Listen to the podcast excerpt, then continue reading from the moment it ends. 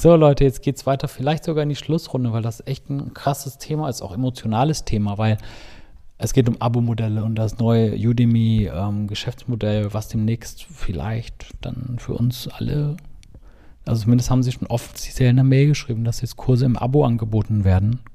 Und das ist natürlich eine krasse Änderung, noch krasser als das mit den 37 Prozent, ne? Ja, stimmt. Mhm. So, genau. Hi Leute, willkommen zu unserem Podcast und wir machen, wir besprechen hier die Neuordnung der Welt. Und ähm, letztens haben wir schon mal über die 37 Prozent gesprochen, ab 1. Mai. Ähm, und ähm, ja, jetzt geht es halt um das Abo-Modell. Und es ist zum Beispiel bei, kennst du Kindle Unlimited? Ich hab's nicht, aber ich kann mir gut vorstellen, was es ist. Also ich habe ja Kindle und ich kaufe mir da so, sagen wir mal, ich lese da ein, zwei Bücher im Monat, so sagen wir mal. Und die kosten dann jedes Mal zwischen 10 und 25 Euro. Mhm.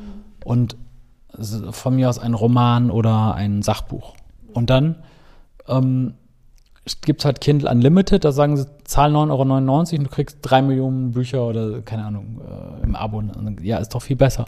Aber aus irgendeinem Grund, 90 Prozent der Bücher, die ich äh, habe, sind da nicht drin. Also du findest da ka äh, kaum, also Bestseller oder richtig gute Bücher oder so, also zumindest nicht in deutscher Sprache. Vielleicht ist das da im Englischen ein bisschen anders, weil der Markt so groß ist, dass sie vielleicht sagen, ja, egal. Aber ne, das ist halt auch als dieses ganze Streaming und so kam, und da haben die Leute ja auch gesagt, ne, so eine Früher hast du dann für eine CD 15 Euro bezahlt und jetzt kriegst du nur noch so ein paar Cent für einen Stream, ne? Ja, und was auch wirklich anders ist, ich meine, ich habe jetzt auch vor kurzem erst äh, den Stream mir mal gekauft, da schaue ich einfach anders und auch weniger. Ich lasse mich so ein bisschen überraschen, auch vom Algorithmus, mhm. was der mir so zeigt.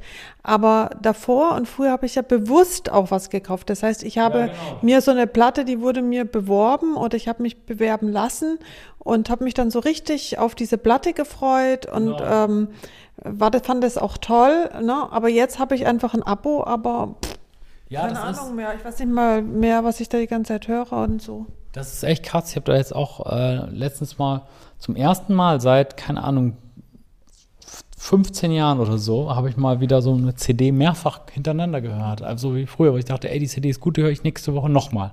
Und früher konnte man ja auch die ganzen Lieder auswendig, weil man ja alles immer wieder gehört hat. Und heute, und das wäre jetzt dann echt die Frage, ob Udemy dann mit diesem Abo-Modell der große Gleichmacher ist und sagt so, ja, pff, egal, ne?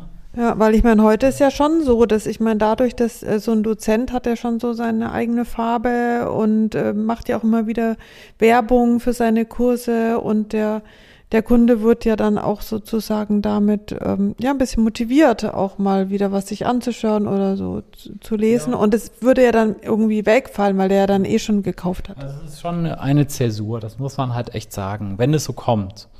Ich hatte ja in den Folgen gestern oder vorgestern erzählt, wie viel ich mit Udemy Business äh, verdiene zurzeit im Vergleich zum normalen. Und ähm, das ist schon ganz anders, wenn du wirklich, früher war es einfach, jetzt kauf den Mist und gib mir dein Geld und dann ist mir egal, ob du da jemals wieder reinguckst. Und wenn die jetzt sagen, du wirst nur noch bezahlt von Watch, für die Watchtime, dann, dann ähm, nicht nur, dass die Kurse anders sind, ähm, die Kunden müssen ja auch anders sein, weil die halt nicht mehr auf Vorrat. Wie viele Udemy-Kurse habe ich schon gekauft? Und dann oder ich sage mir so, ach, den Kurs kaufe ich mir jetzt. Und dann klicke ich da drauf und dann steht da, sie haben den schon gekauft vor 2018 oder so. Mhm. Also, und das, das habe ich wieder vergessen gehabt. Mhm. Ne, also gerade in dieser niedrigen Preisklasse, 10 Euro, 20 Euro, da kauft man was und denkt nicht mehr dran. Ne? Mhm. Das ist auch immer so ein bisschen das Rezept von Udemy. Okay, was steht denn hier noch? Ähm, Umsatz, wir gehen davon aus, also ich, ich lese noch die E-Mail vor jetzt seit drei Tagen, ne? Die äh, hier, ähm, ihr müsst mal zurückspulen, die Folgen den letzten vier Tage, fünf Tage.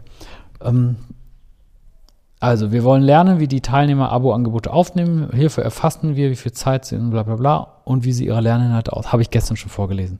Dann Umsatz. Wir gehen davon aus, dass wir mit Abos die Umsätze für unsere Dozenten und Udemy steigern können. Hatte ich gestern auch schon vorgelesen. Ähm, mm, mm, mm. Da gerade die langfristige Bindung von Teilnehmern an Udemy für den tatsächlichen Wert von Abos ausschlaggebend ist, würde es natürlich eine Weile dauern, bis uns entsprechende Daten vorliegen. Also das kann sein, dass uns das erst in einem halben Jahr erwischt, mhm. dieser, dieser, diese Welle.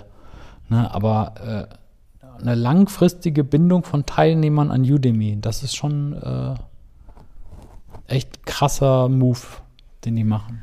Ja, aber ich finde ehrlich gesagt, wenn ich mir so die Teilnehmer angucke, die ich jetzt habe, das sind immer, also die einmal da sind, ja, die sind eigentlich schon oft zufrieden, also vielleicht nicht alle, aber viele und die kaufen dann auch immer wieder was. Ja. Also es gibt ja wenig Teilnehmer, die wirklich nur einen einzelnen Kurs gekauft haben und dann nie mehr da sind.